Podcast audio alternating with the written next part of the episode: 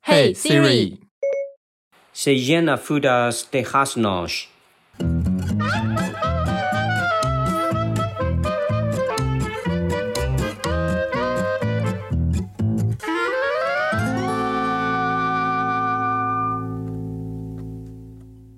欢迎收听《超直白心理学》，我是小白。我是颜志龙。哎，小白，刚刚那个是谁的声音？ 刚刚那个就是每天都压榨我们的老板的声音。 就是负责鞭策我们的。 对对对，其实刚刚那句话呢，是呃非常有名的日剧《月薪娇妻》里面的经典台词：“逃跑虽然可耻，但很有用”的原文，匈牙利文。哦，没错，这句台词非常有名，而且它的对原文其实就是一个匈牙利文，是对吧？那这日剧在讲什么这么红？这日剧呢，这个女主角现实生活中已经结婚啦，那时候非常多她的老公心碎了，大家还记得吗？女主角呢，其实就是新垣结衣。那它里面这个故事讲到说，那个时候女主角因为研究所毕业之后求职就一直碰壁，在无计可施之下呢，因缘际会遇到了一个 IT 工程师，那也就是这个戏的男主角。后来他们两个真的结婚了啦，现实生活我中知道，哦，你 知道， 我有 follow，实在是又是一个因为爱我也情，心碎。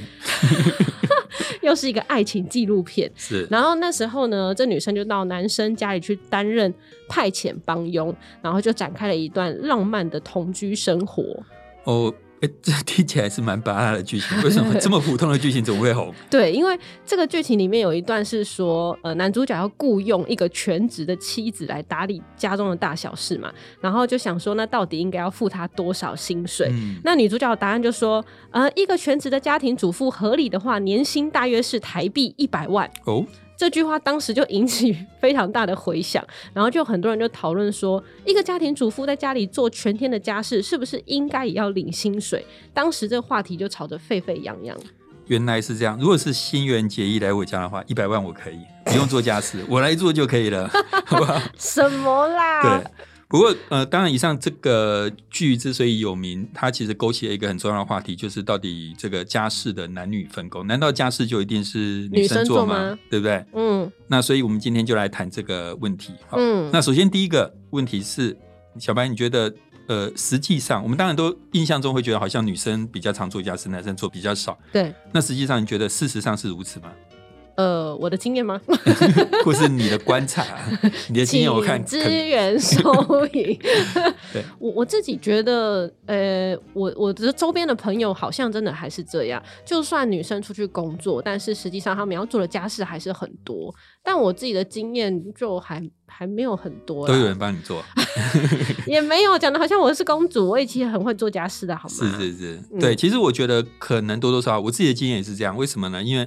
呃，我在准备这一集的文案的时候，内嗯容的时候，我太太就拿着吸尘器从我旁边经过，哦，她在做家事，然后我就听到吸尘器声音。对然后我准备准备，过没多久，我太太又拿着一篮衣服走过去要去洗衣服。然后你都在准备这个对，功是是课，是，我在想她是不是故意的。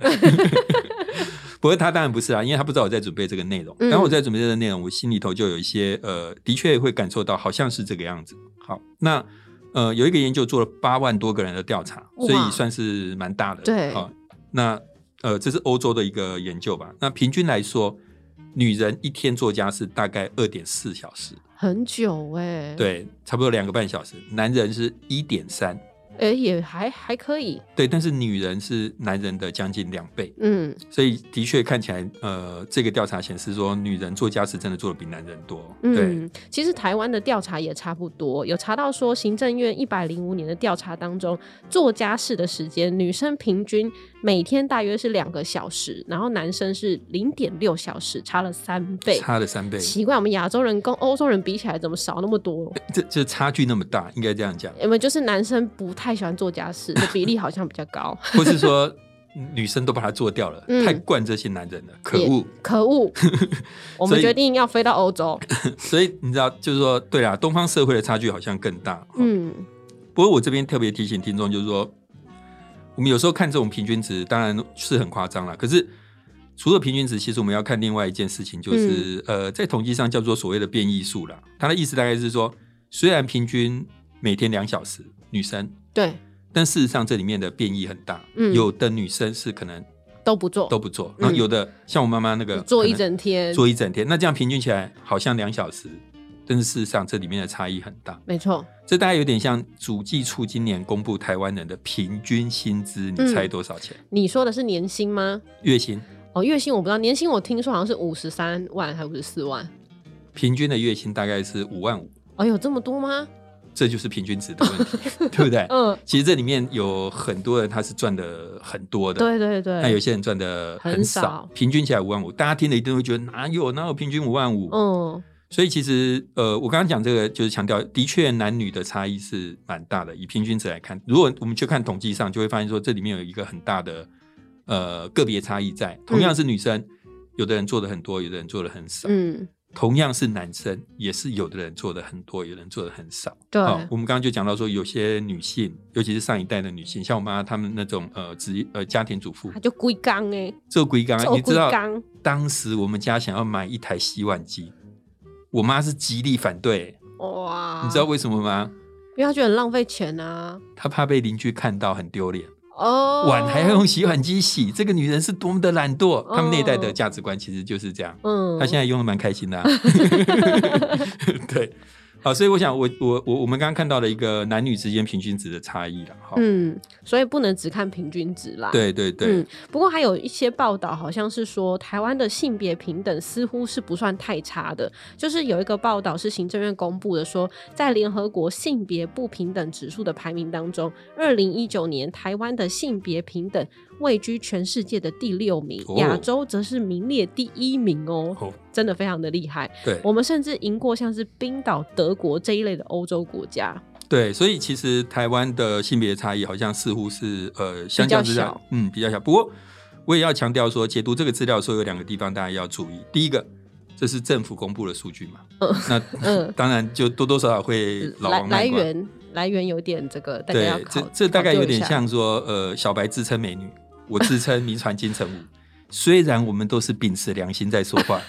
但是政府是不是这样，我们不知道，也对吧是？所以资料来源很重要。第二个，其实听众朋友不知道刚刚有没有注意到联合国的排名，嗯事实上台湾并不是联合国的会员国，没错，怎么会排到台湾？说的也是，你再往下去看，你就会发现，事实上这个是我们台湾自己利用联合国的那些指标公式去计算出来的，自然后我己们把把自它排 名放进计去，算自己排名，这个有点像说，呃，考试的时候别人交换改， 对，你自己改，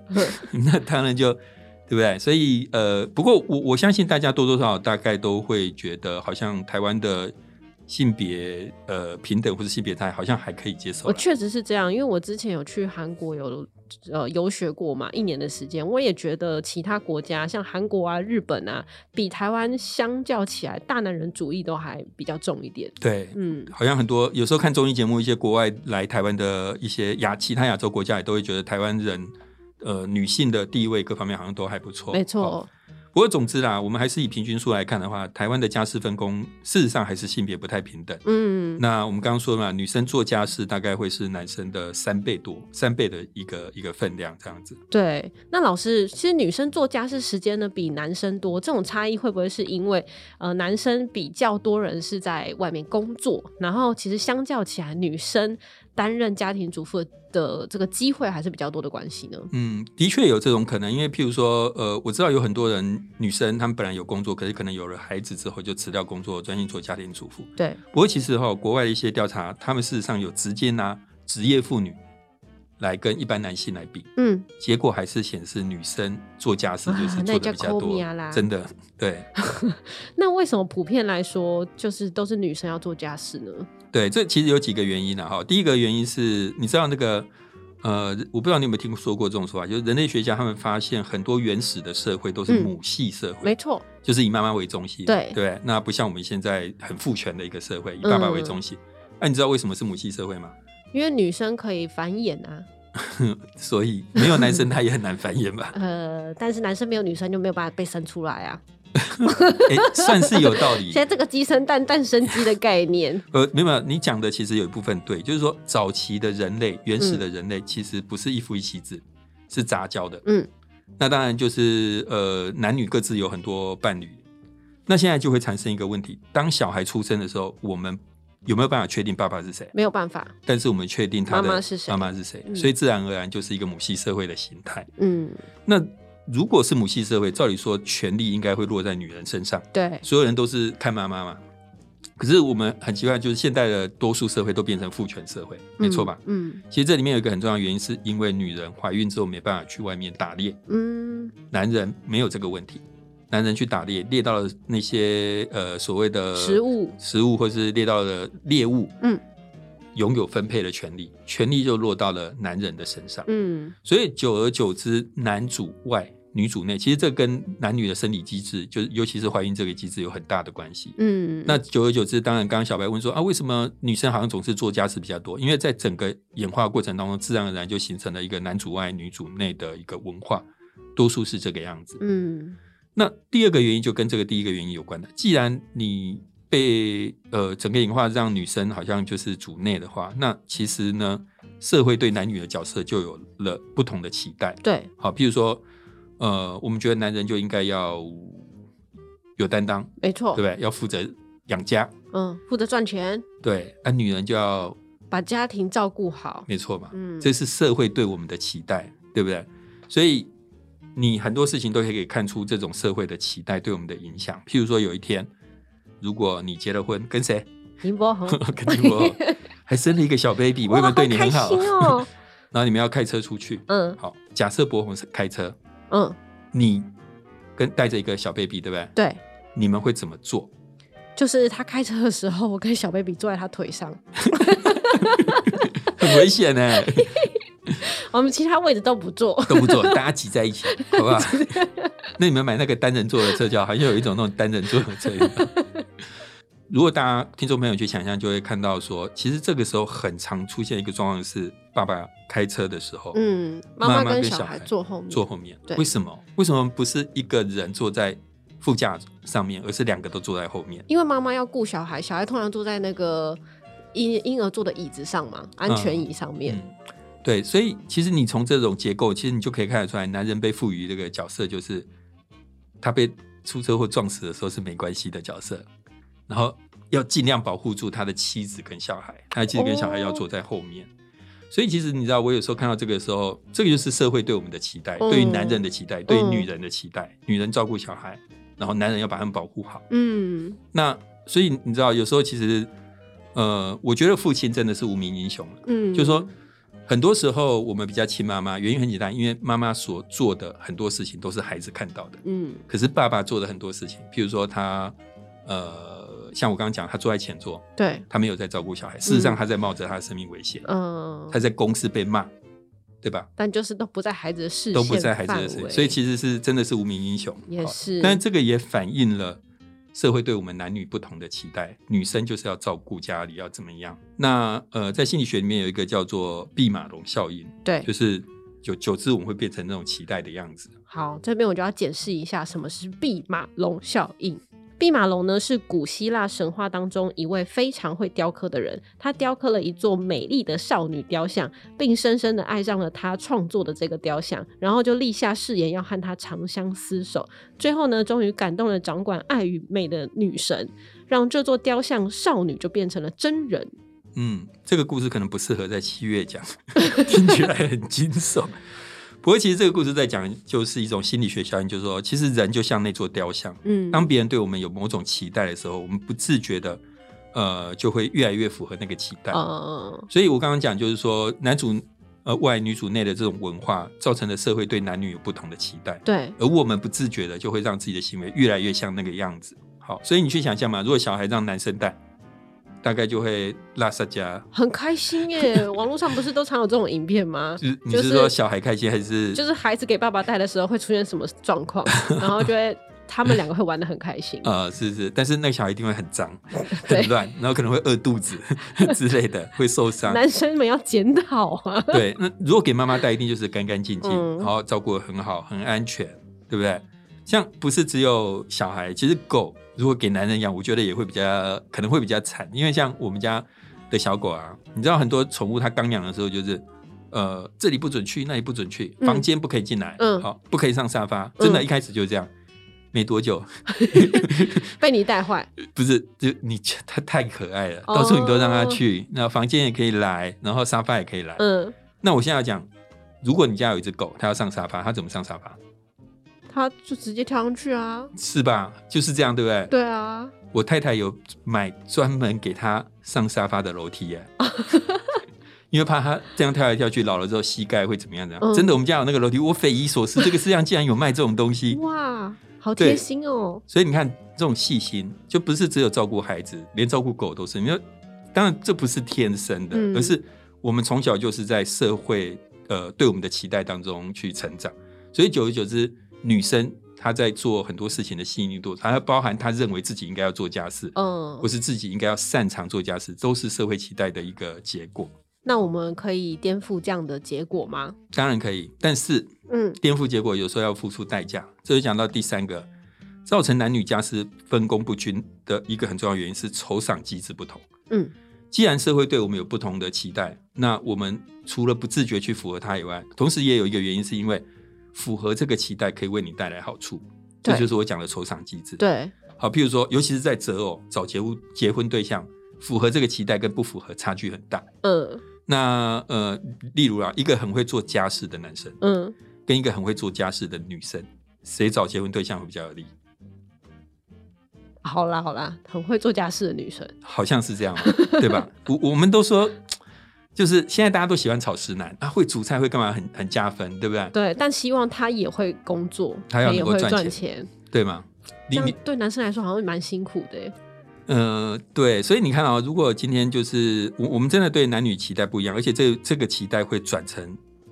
对他生涯有利或不利的酬赏没。错，好，所以女生你可以不会赚钱，没有很大的事业没有关系，但是你会做家事，你很会照顾小孩，这个是很加分的一个嗯效果。嗯可是对男生来讲，你很会做家事，结果你事业上完全不行，嗯嗯你赚的钱很少，你在择偶上你就会很辛苦。所以我们要赶快颠覆一下这个概念 啊！可以啊，你赶快去嫁一个不赚钱 的人。呃可以可以，那我很会赚钱就可以了。对对对，可以，你可以这样做。好，那嗯、呃不过这你知道，立刻就会出现另外一个问题，就是那男生他的自尊心要受得了，嗯，就是这又是另外一个议题，这又是另，外一个议题。因为他本身自己也会对自己有所期待。对对对，嗯好，所以我这边讲的其实第三个原因就是说，嗯，因为社会这样期待我们，这个期待的塑塑造其实会带来酬赏机制的不同。那你越符合社会期待，对你来讲好处越多，自然而然，久而久之，男女家事分工不均就会变得又更明显了。好，所以你看，我不是性别歧视，不过对你知道，小白，如果你有一天嗯去男朋友家里、嗯，然后我都不做家事，吃完饭你再怎么样装，也要假装去洗两个碗吧，这才会有加分效果。这就是酬赏机制啊，因为你也的是公公婆婆对他们还是在那样的价值观下，对去看待你啦，嗯，啊对，嗯，但做做样子还是要会的哟，大家。其实我也会、我我去我岳父岳母家，我们我都会去洗碗的、真这的是做做样子而已嘛，平常都不是，对不对？平常用洗碗 机，对，好，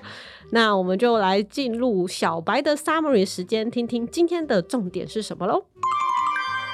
柴米油盐酱醋茶，家事总是要有人做的吧？我们今天呢谈的是男生和女生在做家事上的差异。首先呢，现在大多数的研究都发现，女人普遍来说还是做家事做的比较多，大概是男人的两到三倍。而且这并不是因为女生是家庭主妇的关系哦，即使是职业妇女，女生做的家事还是比男生多。那为什么女生会做家事做的比较多呢？其实首先是演化的理由，因为女人会怀孕。不利于外出打猎，所以久而久之就形成男主外女主内的文化，而这也是多数社会之所以是父权社会的原因之一。然后呢，也因为这种男主外女主内的文化代代相传，使得女性呢被社会期待要负担更多的家事，而根据毕马龙效应，女性也更容易展现出符合社会期待的行为，就变得更常做家事了。最后，由于社会文化对女性有如此的期待，女生能做家事就能获得更多的酬赏，例如更讨人喜欢、更能嫁给好人家等等。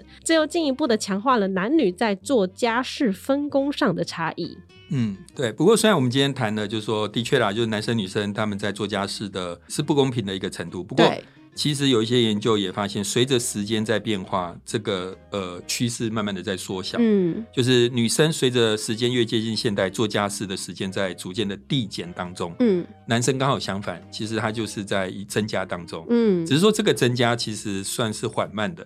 不过你知道，就是说性别平等其实呃的确是个议题，而且的确现在仍然还有很多努力的空间。譬如说，没你错猜全球五百大企业有多少个女性的 CEO？五百大，五百大，嗯，你说百分之几嘛？你可以讲猜百分之几，或者猜人几人多少人都可以，哦五百、五百大大概应该十几个、二十个吧。很准哎、二十三个，嗯所以就大概不到百分之五，也就是说有百分之九十五都是男生。嗯，所以这个当然是性别不平等。可是你知道，五百大企业里面有百分之九十五都是男生，对不对对 c e o 对，还有哪里也是大部分都是男生吗？底层的劳工，监狱。所以我听过一种说法，这反映了男女的竞争的方式的不同。哦，男生要么你就是很成功，嗯要么你就是很 loser, 失败吗？你就是 loser，你不是 winner，你就是 wo- loser。所以你嗯你你就是成王败寇。男生不太容许有中间的那个区域。嗯女人就比较不一样，就是说，呃，她比较容许被在中间那个地方。，嗯好，所以我这边也不是在帮男生讲话，只是说有看到一些呃文献说，哎、其实男生跟女生的那种竞争的方式是不一样。，嗯，那无论如何，这不表示男人可以不做家事，对不对？没错，我不应该。你如果不我想该做家死事，可以请买洗碗机。 哦，有有有，我有我有，请听众朋友不要骂我。 好，那所以各位听众朋友们要记得，这个还是要多帮另外一半做家事啊，嗯无论是男生还是女生，，对努力实践台湾的平等社会。对，好，最后呢，如果大家喜欢我们的节目呢，请订阅我们的节目，也请帮我们分享给你的朋友。那我们也有 IG 跟 FB，请大家也要敬请追踪超直白心理学。我们下次见，拜拜。拜拜。